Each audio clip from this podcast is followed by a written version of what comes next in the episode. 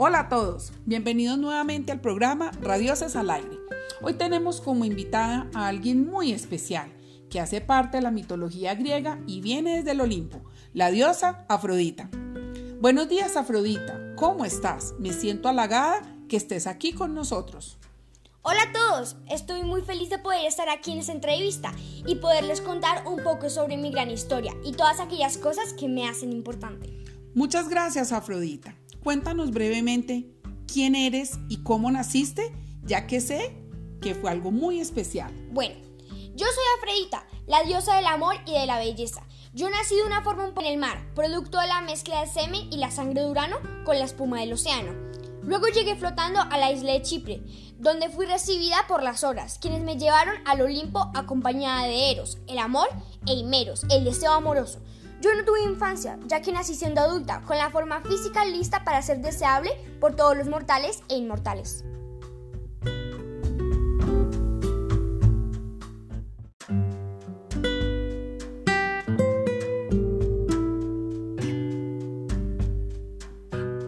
¡Wow! Sí que es interesante la forma en que naciste. Ahora, Afrodita, nos gustaría conocer ¿Cómo se originó la mitología griega? Me gusta mucho tu pregunta, porque para nosotros es muy importante el origen del mundo, ya que de ahí surgió nuestra mitología. Te resumiré cómo surgió todo. Cuando se formó la tierra y el cielo, estos eran habitados por divinidades terribles, los titanes y los cíclopes. El universo en este momento lo reinaba Cronos, con su esposa Rea, y le pronosticaron a Cronos que él sería destronado por uno de sus hijos y que éste llegaría a ser el dios soberano del mundo, con lo cual decidió comerse a sus propios hijos. No puede ser. ¿Y se los comió a todos? Por fortuna de nosotros los griegos, no. Zeus fue el único que, salvó, que lo salvó su madre. Luego, cuando Zeus fue adulto, se hizo pasar por un sirviente y le dio a su padre un medicamento mezclado con el vino para que vomitara a todos sus hermanos. Fue entonces cuando Zeus, Poseidón y Hades se juntaron para derrotar a su padre Cronos y los titanes.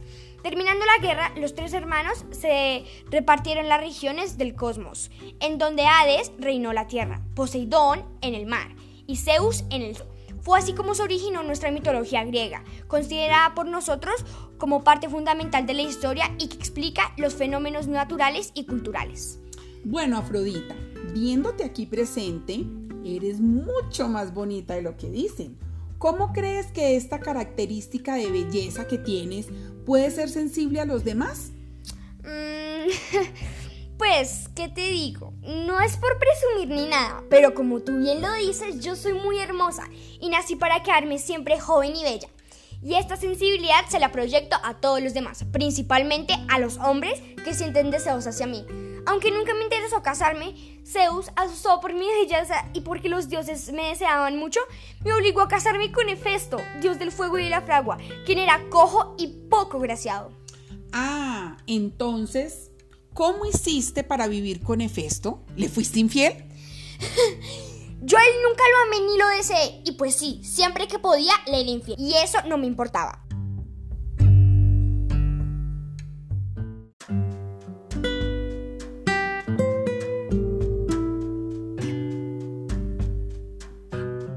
Sorprendente tu historia de amor. ¿Qué te parece si ahora nos cuentas uno de tus mitos en donde hayas tenido una participación importante? Sí, claro. Mira, mm, fue cuando Eris, la diosa de la discordia, al no ser invitada al matrimonio de Peleo y Tetis, se enfadó y lanzó una manzana dorada durante el banquete, con un mensaje que decía, para la más bella. Esto hizo que yo compitiera con las diosas Atenea y Hera, ya que éramos las diosas más bonitas. Y supongo que tú fuiste la elegida. Ya te cuento. Zeus decidió que París, héroe troyano, era quien debía elegir. Entonces, cada una de nosotras le ofreció un regalo si era elegida. Atenea le ofreció sabiduría y gloria para hacerlo invencible en la guerra de Troya. Hera le prometió el reino del universo.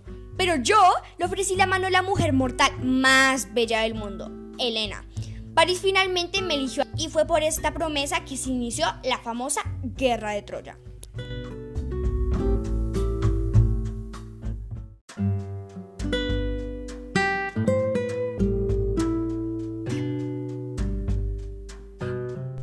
Increíble ese mito Afrodita. Para ir cerrando esta entrevista, danos una recomendación para los niños que próximamente entran a quinto de primaria.